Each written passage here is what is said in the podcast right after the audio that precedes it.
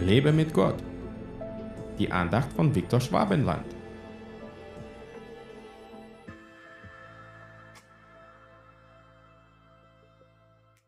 An dem Ort, von dem ihr nun den Schall des Schofferhornes hören werdet, dort sammelt euch zu uns.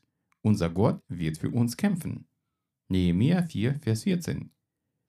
Diese Worte stammen aus einer Zeit der Herausforderung und des Wiederaufbaus. Nehemiah und das Volk Israel waren dabei, die Mauern Jerusalems zu errichten.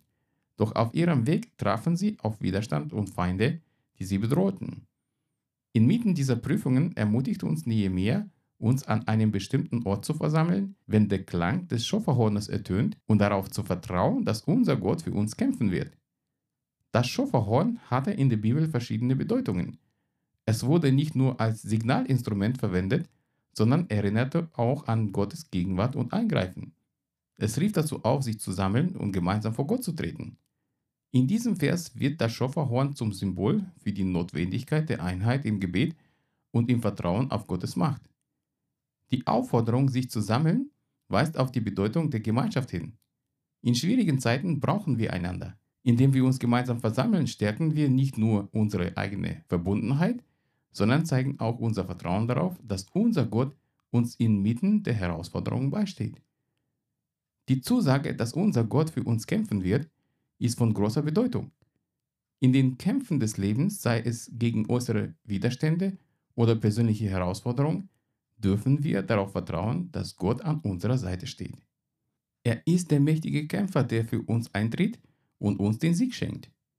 Eigentlich finden in der geistigen Welt täglich Kämpfe um unsere Seele. Die Finsternis will unser Herz zurückerobern, aber Gott kämpft für uns und will nicht zulassen, dass Satan uns wieder ins Verderben bringt.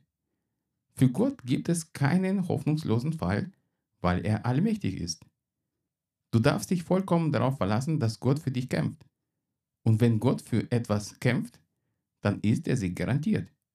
Gott segne dich. Hat dir diese Andacht gefallen? Dann teile sie bitte mit deinen Freunden.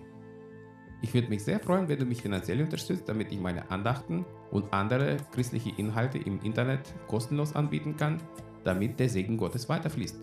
Infos dazu findest du unter www.viktorschwabenland.de-spende. Fühl dich frei und lass uns gemeinsam das Reich Gottes bauen.